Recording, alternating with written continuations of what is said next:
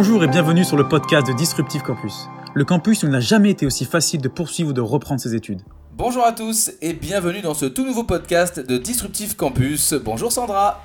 Bonjour Jonathan, bonjour à tous. Dans ce podcast, nous allons évoquer la thématique du RS et du RNCP. Nous allons vous présenter la distinction entre les deux.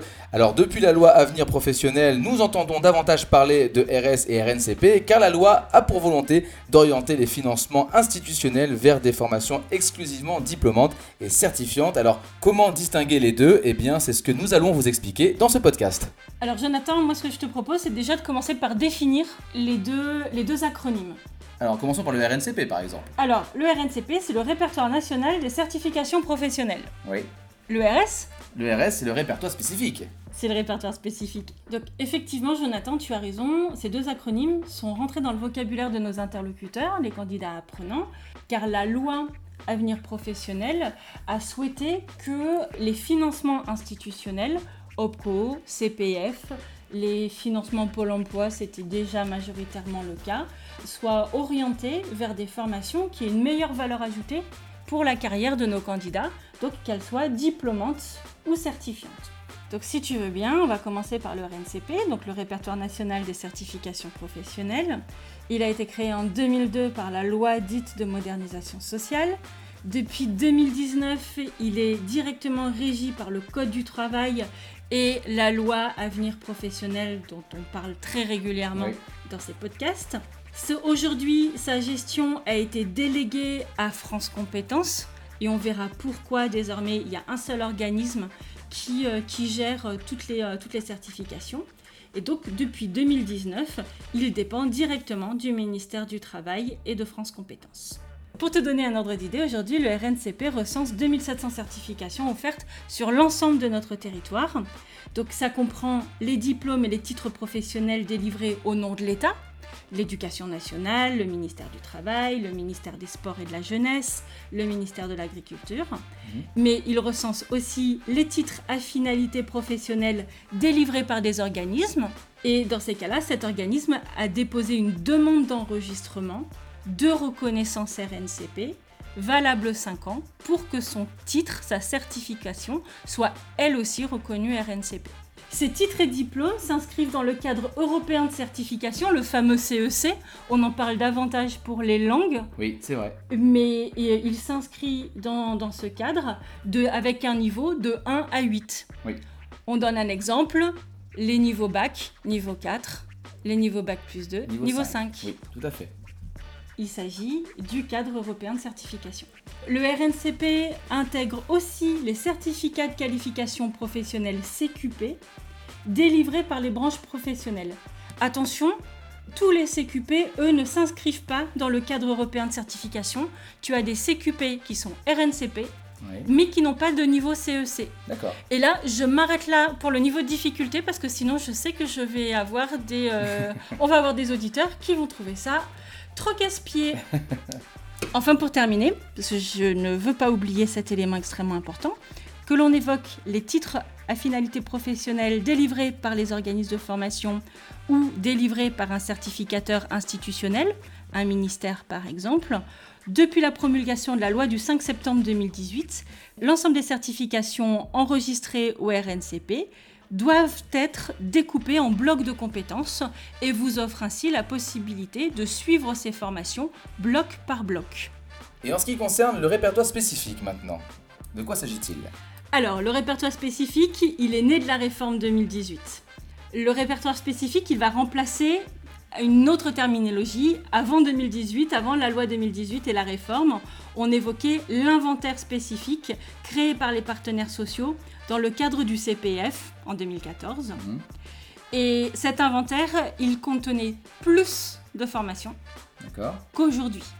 Donc, le répertoire spécifique ainsi que la prise en charge, la maîtrise de ce répertoire spécifique par France Compétences a pour vocation à contrôler, maîtriser les formations qui vont avoir le droit d'être euh, reconnues dans ce, répertoire. Alors, je ne vais pas vous donner l'article, mais on a un article dans la loi qui précise que les certifications et les habilitations qui vont rentrer dans le répertoire spécifique doivent correspondre à des compétences professionnelles complémentaires aux certifications professionnelles. Par exemple, dans le cadre du nouveau répertoire euh, spécifique, eh bien, on va repenser la complémentarité avec le RNCP en y ajoutant les habilitations SSIAP, par exemple, les certificats de compétences transversales. On a chez nous le TOSA, le PCIE, le TOIC, le projet Voltaire, nos amis projet Voltaire, les certificats de compétences complémentaires à un métier. Eh bien là, ça rentre dans le cadre du répertoire spécifique. D'accord. Et tous ces blocs de compétences, ces compétences spécifiques, je trouve, ne sont pas accessibles par la VAE. Non, non, c'est la spécificité. Ces habilitations et certifications ont une durée de vie maximale de 5 ans. Elles n'ont pas de niveau de qualification CEC. Elles n'ont pas de niveau de qualification reconnu nationalement et ne sont pas accessibles par la VAE. Elles ne sont accessibles que par la formation. D'accord, très bien. Alors, je te disais tout à l'heure que le répertoire spécifique avait pour but de rationaliser et de rendre plus logique l'offre de formation. Eh bien, pour illustrer ça, l'inventaire spécifique comportait 2500 certifications. Aujourd'hui, le répertoire spécifique comporte 800 certifications. Effectivement, on a fait un petit peu de ménage. Alors, justement, quels sont les types de certifications disponibles? Alors, on l'a évoqué pour le RNCP, des diplômes et des formations universitaires, à des certifications type titre professionnel, à des certifications très professionnalisantes, des habilitations si on parle du, euh, du répertoire spécifique.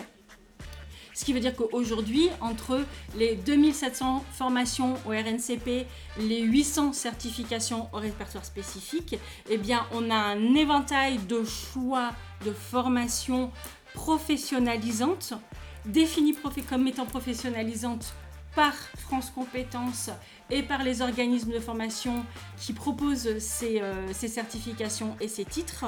Donc le choix aujourd'hui est énorme pour le, pour le public. Bien sûr. Et quelles sont les équivalences de ces diplômes Alors pour les équivalences, justement, on a évoqué le CEC e tout à l'heure, donc le cadre européen de certification. Donc on va avoir des équivalences possibles au niveau du RNCP, donc avec des niveaux d'études reconnus de 1 à 8, qui permet de faire des passerelles euh, d'un niveau à l'autre en poursuite d'études pour éviter de repartir à zéro par exemple et de permettre une reconnaissance européenne en poursuite d'études mais attention, c'est pas toujours possible. Je vais vous donner un exemple extrêmement clair, vous allez tout de suite le comprendre. Euh, c'est pas avec trois ans d'ingénierie informatique qu'on intègre la quatrième année de médecine. Oui, forcément, ça semble logique. Pourquoi choisir une formation inscrite dans l'un de ces répertoires? Alors pour moi, la première raison, c'est la reconnaissance par les entreprises. C'est connaître les, euh, les 2700 certifications, extrêmement difficile pour un recruteur pour un employeur. La savoir inscrite au RNCP rassure l'employeur. Et au demeurant, rassure aussi le candidat au préalable, rassure le candidat. Une sorte de valeur sûre. Pour moi, c'est la première raison. La deuxième raison, et là on est plutôt peut-être sur un public jeune, de primo-apprenants, pour faciliter la poursuite d'études au niveau européen. Oui on est sur une génération d'apprenants qui peut effectivement commencer ses études sur notre territoire et le poursuivre quelque part ailleurs en Europe, soit pour des raisons professionnelles, soit pour des raisons d'accessibilité de, la formation. Donc euh, le fait d'avoir des passerelles européennes, c'est extrêmement important pour cette génération d'apprenants. Et ensuite, si vous souhaitez passer un concours, ou si vous allez travailler dans un environnement, souvent l'administration, où la dernière certification reconnue sert de base pour le point d'indice à la rémunération, eh bien, bien évidemment, avoir une certification, euh, avoir un titre avec une reconnaissance RNCP, c'est l'assurance que l'ensemble de son parcours d'études va être reconnu par cette entreprise, notamment sur votre rémunération ou sur votre évolution dans la structure. Et le dernier point, mais non, surtout pas les moindres, surtout avec ce que nous venons de dire sur la loi avenir professionnel, bah, pour trouver un financement institutionnel. Bien sûr. Aujourd'hui, si vous voulez être accompagné par le Pôle emploi, si vous voulez utiliser votre enveloppe CPF, Si vous voulez que l'OPCO de votre entreprise vous accompagne dans une, reprise d'études ou dans un projet de formation ambitieux, parce qu'on parle de certification, on parle de diplôme, eh bien, effectivement, il va falloir, auprès de ces institutions, prouver que la certification que vous avez choisie a cette reconnaissance RNCP. Merci beaucoup Sandra pour toutes ces explications et on espère que grâce à ce podcast, dorénavant, le répertoire national des certifications professionnelles et le registre spécifique n'auront plus de secrets pour vous. On vous met en description le lien vers le site de France Compétences pour que vous puissiez choisir la formation qui vous correspond le mieux. Merci à tous de nous avoir suivis et on se retrouve très vite pour un prochain podcast. Bientôt Sandra. À très bientôt. Merci à tous. Retrouvez les podcasts de Disruptive Campus sur toutes les plateformes Spotify, Deezer, Apple Podcast, Google Podcast, SoundCloud et YouTube. Abonnez-vous et emportez Disruptive Campus partout avec vous.